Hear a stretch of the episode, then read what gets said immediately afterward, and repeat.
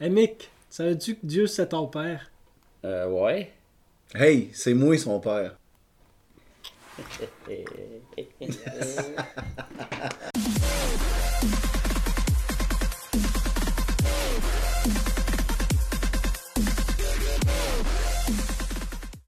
Bon ben, salut tout le monde, euh, bienvenue à la deuxième épisode de- du podcast El Duotang.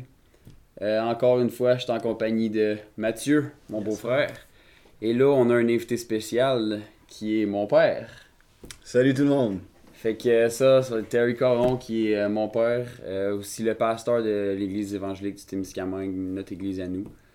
Euh, Quelqu'un de, de génial qui a vraiment un désir euh, pour toucher les gens puis apporter le, le cœur du Père aux gens puis de voir les gens grandir. Fait que je vais vous laisser un peu, euh, le laisser parler un peu, le voir si quelque chose d'autre à rajouter. Ben écoute, euh, fun d'être euh, ici, puis euh, euh, félicitations pour le podcast. C'est vraiment le fun. Je pense que ça va, ça risque de, de toucher des gens, puis ça va être vraiment le fun. J'ai hâte de voir ça. Cool. Fait comme que j'ai dit il y a deux semaines, la fondation de cette église, c'est beaucoup le cœur du Père. Moi puis Mick, on a été vraiment chanceux de grandir. On est né là-dedans. Mais Terry, lui, il a vécu quelque chose un peu différent. Toi, Terry, quand t'es arrivé dans l'église, c'est quoi qui se passait dans ça là Qu'est-ce qui se passait? Quand je suis arrivé, je suis arrivé en 94. Euh, et puis, euh, je peux parler que l'église euh, allait quand même bien. C'était des gens qui aimaient Dieu. il y avait vraiment des gens extraordinaires qui étaient là. Mais il y avait beaucoup de blessures. Beaucoup, beaucoup de blessures. Et euh, je peux dire que même moi, euh, je me rendais même pas euh, compte euh, à quel point que moi-même j'étais blessé. Fait que il a fallu qu'il y ait vraiment une, une grande œuvre de guérison de cœur qui se passe. Puis c'est ça qui a permis qu'on on peut être ici aujourd'hui. Cool. Puis, je sais que toi, tu as eu plusieurs expériences avec Dieu qui ont mené à apprendre qui il était. Tu veux-tu nous parler un peu de ça? Mettons, quoi t'as fait pour te découvrir qu'il était un père? Ouais. Euh, écoute, c'est, je vais essayer de faire la version euh, abrégée. Ouais. Euh, parce que j'ai donné ma vie au Seigneur en 1986. Euh, et puis, évidemment, la Bible dit que quand on, on donne notre vie au Seigneur, ben, on, on a- on connaît Dieu. Ça, c'est connaître Dieu. Euh, mais Dieu est tellement grand que euh, c'est pas juste en donnant ta vie au Seigneur que tu as réussi, à, si tu veux, à tout le connaître. Euh, fait que moi, j'ai connu vraiment Jésus comme mon sauveur. Puis euh, il m'a sauvé de, de plein d'affaires que, que quand j'étais ado, que je m'étais rentré dedans. Délivré d'un paquet de choses, puis je suis tombé en amour avec Jésus, puis passionné de Jésus. Je voulais le faire connaître à tout le monde. Euh, je- donc Jésus pour moi, c'était tout. Et évidemment, il est tout, dans un sens. J'ai appris vraiment pas longtemps après à connaître le Saint-Esprit. Et euh, j'ai vécu toutes sortes d'expériences avec le Saint-Esprit, la, la puissance de Dieu euh, dans ma vie aussi, euh, à travers de moi, toucher les autres gens, la- des guérisons physiques, toutes sortes d'affaires, toutes sortes d'affaires. Mais une affaire que, encore, je me rendais même pas compte, c'est que euh, je vivais beaucoup comme un orphelin. Beaucoup, beaucoup, beaucoup. Même si euh, j'avais été adopté par Dieu, mais je j'expérimentais pas son adoption. Juste expliquer un peu c'est quoi un orphelin? Pour les gens Oui. qui sont pas habitués d'entendre ce mot-là. là. Oui.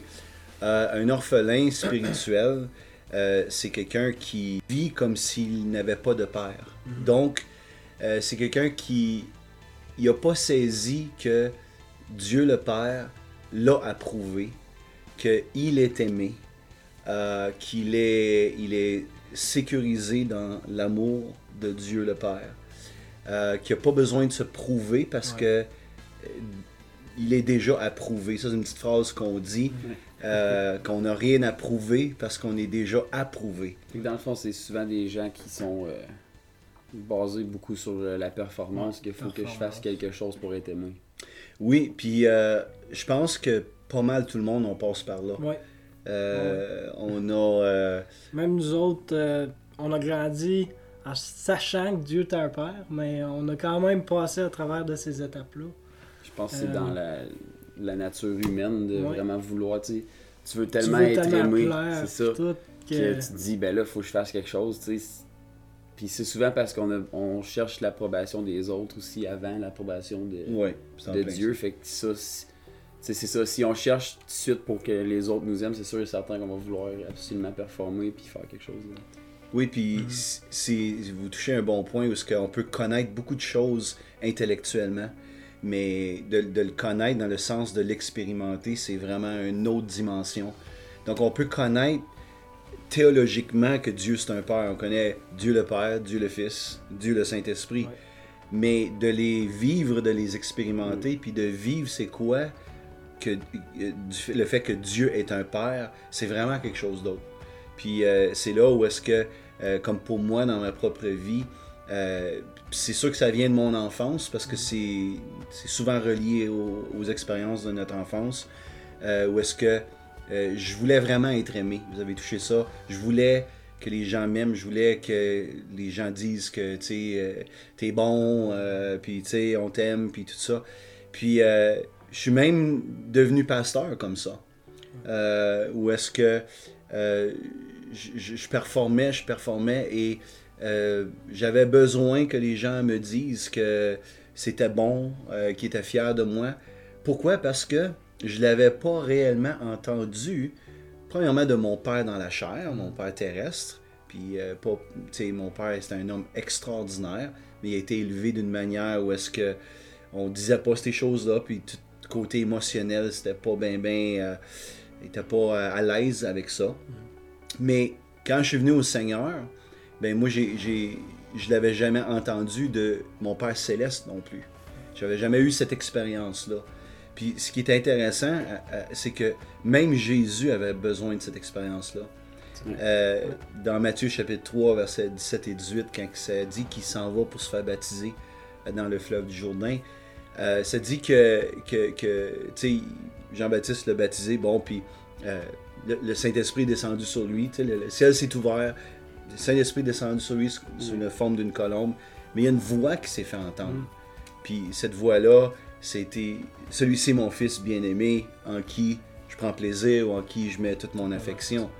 Mais Jésus, à ce moment-là, avait rien fait de ministère. Il avait rien fait pour prouver sa valeur ou prouver qu'il était bon. Et, et il- le Père lui a dit, juste comme ça, voici mon fils que j'aime. Que... Il y a eu cette approbation, cette affirmation-là du Père. Et moi, je crois vraiment que c'est ça qui a fait en sorte que Jésus a pu aller, tout de suite après, tu lis dans Matthieu, il est allé dans le désert, conduit par l'Esprit pour être tenté par le diable pendant 40 jours. Puis, dans ces 40 jours-là, la voix de son Père résonnait dans son cœur. Je suis le Fils. Pourquoi? Parce qu'après ça, quand le diable le tente, qu'est-ce qu'il vient faire? Il dit, si tu es le Fils de Dieu. Si tu es le Fils. Il venait tenter, puis mettre en doute la parole qu'il avait entendue dans, dans- dans le fleuve du Jourdain. Fait que c'est la même chose pour, pour nous autres. C'est que, puis, puis pour ma vie, été comme ça.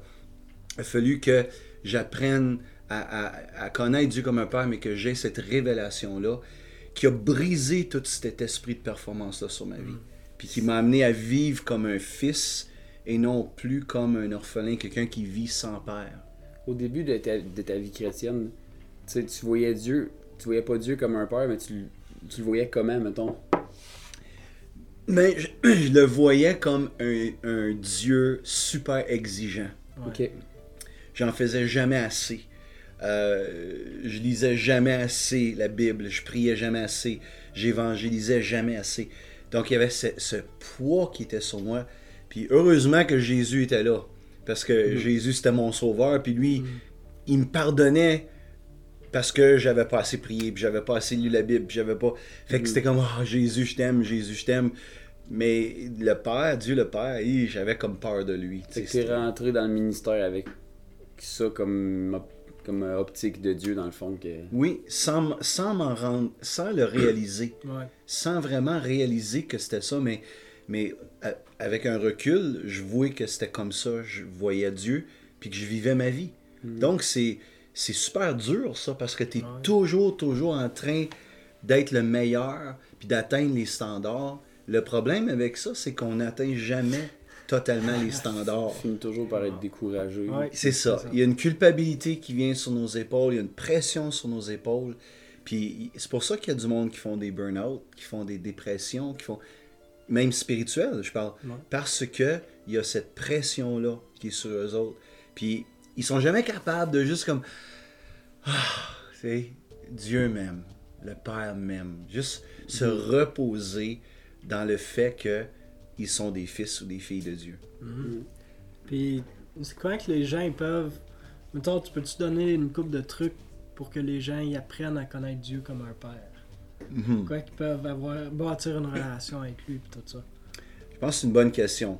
Euh, venez aux écoles du fleuve. oui. Euh, une petite promo en passant. Oui.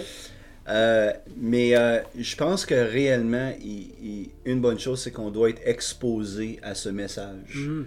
Euh, parce que, tu sais, ça fait depuis 1995 que je dirais que moi j'ai eu cette révélation-là. Puis, Tu t'en parles, peux-tu genre parler un petit peu de cette, cette révélation-là, tu sais, ce qui, quel moment qui a fait en sorte que là, tu t'es allumé tes yeux puis t'as fait comme, ok, Dieu Ouais. c'est un père, que j'ai plus besoin de... ok, je vais essayer de répondre à, à la, à la première question Ouais. de ça. Fait que tu me rappelleras l'autre question. Euh, mais euh, l'affaire, c'est que je pense que pour moi, j'ai été exposé, puis exposé, puis exposé. Puis à un moment donné, c'est comme on dirait, mes défenses tombaient. Parce qu'au début, j'avais, je comprenais pas. Puis je voulais tellement, mais, mais j'écoutais ce que, ce qu'entre autres, un, un homme, un prédicateur qui est décédé, qui s'appelait, Jack Frost. Et euh, il, il parlait sur le cœur du Père. Puis, ah, je voulais tellement, puis je trouvais tellement beau ce que lui vivait, mais j'étais pas capable. On dirait que j'avais tellement de, de couches de protection que je m'étais fait au, au fil des années. Puis, à un moment donné, à force d'entendre ça, à force d'être dans sa présence, d'être dans une atmosphère qui, qui, qui, qui parle du cœur du Père, qui véhicule l'amour, l'affection du Père. Mais à un moment donné, on dirait tranquillement, pas vite, ça, ça allait atteindre mon cœur dur. Puis, euh, puis à un moment donné, je suis arrivé à cet événement-là euh, que, j'étais avec euh, mon bon ami, pasteur Claude Lainé, qui était pasteur dans le nord de l'Ontario. Et on, est des amis depuis vraiment longtemps. Dans le on a commencé le ministère ensemble. Et puis, euh, il était venu faire une fin de semaine de message euh, à l'église ici. Et euh, à l'époque, on avait un foyer dans le sous-sol. Puis le soir, on avait juste dit euh, on, on va descendre en bas.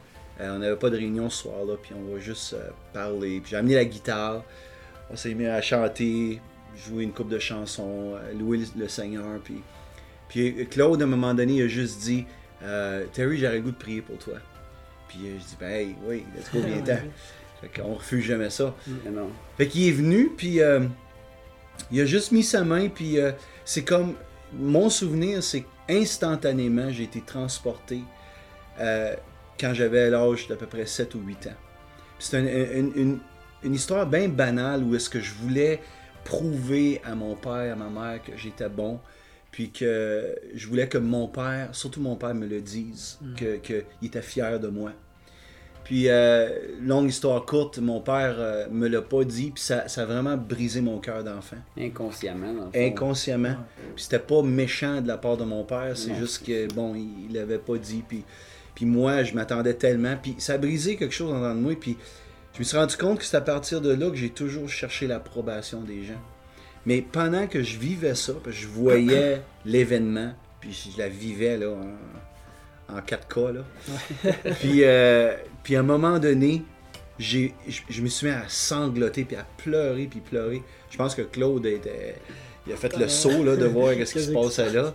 Et je pleurais. Puis à un moment donné, j'ai entendu, puis c'est pas une voix audible, là, mais c'est quelque chose qui, Comme un sentiment. ben, c'est- c'est c'est même plus vrai qu'une voix audible. C'est Mm. dur à décrire. Mais j'ai entendu ce que Jésus a entendu. Mm. Puis c'était le Père qui me disait Terry, t'es mon fils bien-aimé. en qui? Je prends plaisir. encore après toutes ces années, ça me touche. Parce que je me suis mis encore à sangloter, puis à sangloter. Puis c'est comme j'ai commencé à, à ressentir l'amour puis l'affection de Dieu le Père. Puis il a commencé à juste me serrer, puis à guérir tout plein d'affaires. Mais c'était le début. Ouais, le- Le- le- la porte, c'est comme si la porte s'est ouverte. Puis à partir de là, jusqu'à aujourd'hui encore, je vis l'affection, puis je vis des guérisons encore. Ouais. euh, parce que C'est un processus. tu sais. c'est un processus. Dans le sens que je. Tu sais, peut-être que oui, ça arrive à des gens que c'est d'un coup, mais je pense que aussi, tu sais, c'est. On va se faire blesser toute notre C'est vie. ça, C'est ça. Il y a ça aussi, là. C'est ça, peu importe ce qui va arriver, même le fait que tu, tu sais- que Dieu est un père, Ouais. euh, veux, veux pas, en tant qu'humain, tu t'attends que les autres t'aiment. Tu t'attends que, tu sais, même à ça, comme tu dis, on va être blessé, fait qu'il faut, faut guérir, faut, faut pardonner, faut. Ouais. Tout ça. là, Faut continuellement euh, se tourner vers le Père, puis euh, euh, vivre dans son amour, puis vivre dans son affection, puis son approbation.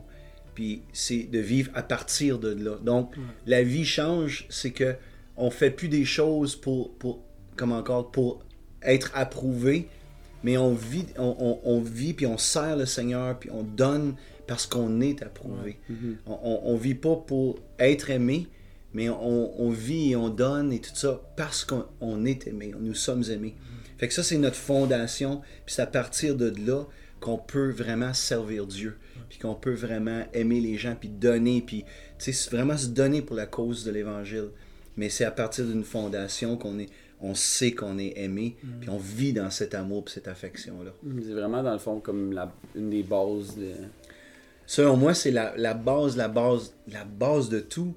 Puis, puis quand je dis base, je dis, je dis pas dans le sens que c'est basique, puis euh, c'est, là, puis on passe à d'autres choses. Non, c'est le fondement, parce que on, on a toujours besoin d'être aimé, puis on a toujours besoin de se sentir aimé. L'être humain a été créé avec ce besoin-là. Puis il y a juste Dieu qui peut le combler réellement. Les hommes, ils vont des fois le faire, des fois ils le feront pas, des fois, tu sais, mais Dieu est fidèle, puis j'ai besoin de demeurer dans ce- cet endroit-là. Puis c'est ça, de demeurer dans l'amour de Dieu. Puis j'aime le point, tu- tantôt tu disais que Jésus a commencé son ministère après cette révélation-là. C'est ça. Euh, Ça. fait que tu peux, tu peux faire ton ministère avant, mais est-ce que ça va avoir autant de fruits? Puis ça Mm. peut être dangereux même de. de tu vas t'épuiser, puis tout ça, Ouais. tandis Ouais. que. Quand tu dis que Jésus qui, qui, est, qui est Jésus, qui est tout, que lui attend, ça y prenait la révélation que son père l'aimait avant de commencer son ministère, tu sais. Il fallait qu'il en- il entende cette voix-là. Moi, je crois qu'il l'a aidé à passer à travers les Ouais. trois ans Mhm. de, de sa vie. Puis on sait que, que Jésus, régulièrement, il, s- il- il s'isolait pour retourner prier son Père. Puis encore, si tu vois, si Jésus avait besoin de ça, ben moi aussi j'ai besoin, on a tous besoin de ça. Donc, euh, donc c'est ça. tu sais, euh, on, on- on a besoin de ça parce que si on le fait pas, si on le fait pas à partir d'un- d'une fondation d'amour, alors on, à travers de notre service, à travers de nos œuvres, tout ce qu'on fait, on va chercher à être aimé. Donc Mhm. nos motivations sont plus bonnes à ce moment-là. C'est fou quoi qu'il y a de gens qui ont pas cette révélation-là encore. Cause toi tu vas en Afrique, tu vas en France, tu vas à tout plein de places, puis les gens ils connaissent pas ça. Puis c'est seulement un message qu'il faut qu'on essaie de répandre, puis ça fait juste faire du bien là. Oui, mais je pense que faut le vivre. ouais. Euh, faut, faut, faut le vivre pour soi-même. Puis une fois qu'on l'a vécu, on est capable de le donner. Tu vois, une des choses que, qui me frustrait un peu euh, au tout début, quand j'entendais ce message-là, puis que je le vivais pas vraiment encore, j'allais à des conférences, puis on en parlait. Puis je disais, y a-tu du matériel? Y a-tu quelque chose que. Parce que je sais que mon église a besoin d'entendre ça. Je peux-tu avoir quelque chose pour l'enseigner à l'église? Puis, puis euh, Jack du- Frost. Du concret, là, comme Ouais. des livres ou des choses Ouais. comme ça, tu sais. Et Jack Frost, il, il répondait, puis il disait Tu pourras jamais le, le, le, le communiquer Ah ouais. tant que tu ne le vis pas toi-même. puis je me souviens, je- Ah. Ah. puis, puis heureusement, donné, puis j'ai, après que j'ai, euh, je l'ai expérimenté, j'ai tellement compris. Ouais. Parce que euh, la, la- la, la doctrine, si on veut dire, de- du cœur du Père, ou le message du cœur du Père, peut simplement être un message. Mais si c'est vécu, il y a quelque chose qui, qui se passe quand t'en parles. Il y, a, il y a quelque chose qui est communiqué, qui est vécu. C'est dur à dire, là, mais c'est parce que tu vis le Mais message. tu vois, tu vois la différence entre quelqu'un qui vit quand il parle de ça ou quelqu'un qui fait juste le dire pour le dire. Je pense que oui, je pense qu'on on voit la Euh, différence. Dans le sens que nous autres, quand on t'écoute parler dans les écoles du fleuve ou choses comme ça, on voit la passion justement que tu le vis puis que tu veux que les gens le vivent. Puis aussi, tu peux avoir des exemples aussi. Que dans vrai. vie, ça l'a fait ça. C'est vrai. C'est pas juste, ok, euh, Dieu c'est un père à Mm, cause qu'il m'aime. Euh, Dieu c'est ça, ça. Dieu c'est Non, toi c'est Dieu c'est un père, il m'aime à cause qu'il a fait telle affaire dans ma vie. Exactement. Puis tu peux pas ostiner ce que quelqu'un a vécu. Exactement. c'est ce qu'il a vécu. Une expérience, une expérience avec Dieu, euh, ça, ça vaut euh, pas mal cher. Ouais. Fait que euh, merci beaucoup Terry. Ça m'a fait plaisir, les gars. Puis j'espère que j'espère que les gens qui vont écouter ça, mais euh, ils vont arriver à cette place-là, ils Mm. vont ils vont se tourner vers Dieu puis ils vont lui demander J'aimerais ça te connaître comme un père. Peux-tu te révéler à moi? Puis juste peut-être en terminant, juste pour dire que Jésus, ça dit dans Jean chapitre 1 verset 18 que euh, Jésus est, est venu pour révéler qui est le Père. Et que le ministère de Jésus, euh, c'était de venir nous montrer comment Dieu est et qu'il est un Père. Donc, d'aller vers Jésus puis de dire Jésus, montre-moi le Père. Montre-moi le Père. Puis il va dire comme Philippe Philippe, ça fait trois ans que tu es avec moi puis tu sais pas que Ouais. je suis le Père. Si tu m'as vu, tu as vu le Père. Fait qu'on regarde à Jésus puis on voit le Père à travers de ça. Puis on lui demande Seigneur, viens, viens guérir mon cœur. Viens, je veux, je veux avoir cette révélation-là. Puis la vie va changer. Nice. Parfait. Fait qu'on va juste finir ça en prière. Yeah. Ouais. Fait que, euh, Seigneur, euh, merci pour euh, le bon podcast qu'on vient de faire. On fait juste prier pour les gens qui vont entendre ce message, que tu puisses vraiment venir te révéler à eux en tant que Père. Mhm. Qu'ils puissent savoir que tu les aimes comme ça n'a pas de bon sens, Mhm. qui sont importants pour toi. Mhm. Merci. Amen. Amen. Amen. Fait que c'est ça qui va conclure le deuxième épisode. Euh, merci Pa, c'était vraiment le fun euh, Ouais, que tu fun. sois venu. Euh, si vous avez des questions, des commentaires encore, euh, vous pouvez nous les écrire, même place que d'habitude, euh, sur notre Facebook, par courriel ou directement sur la vidéo. Euh, si vous avez des, com- des commentaires ou des questions pour, euh, pour Terry spécifiquement, euh, on va, on va lui On transmettre, puis on va, on va s'assurer d'avoir les réponses. Puis c'est ça, continuez de, de nous suivre sur Facebook pour voir les nouvelles de quand on, on upload et tout ça. Puis on se voit au prochain épisode. Merci beaucoup. Merci beaucoup.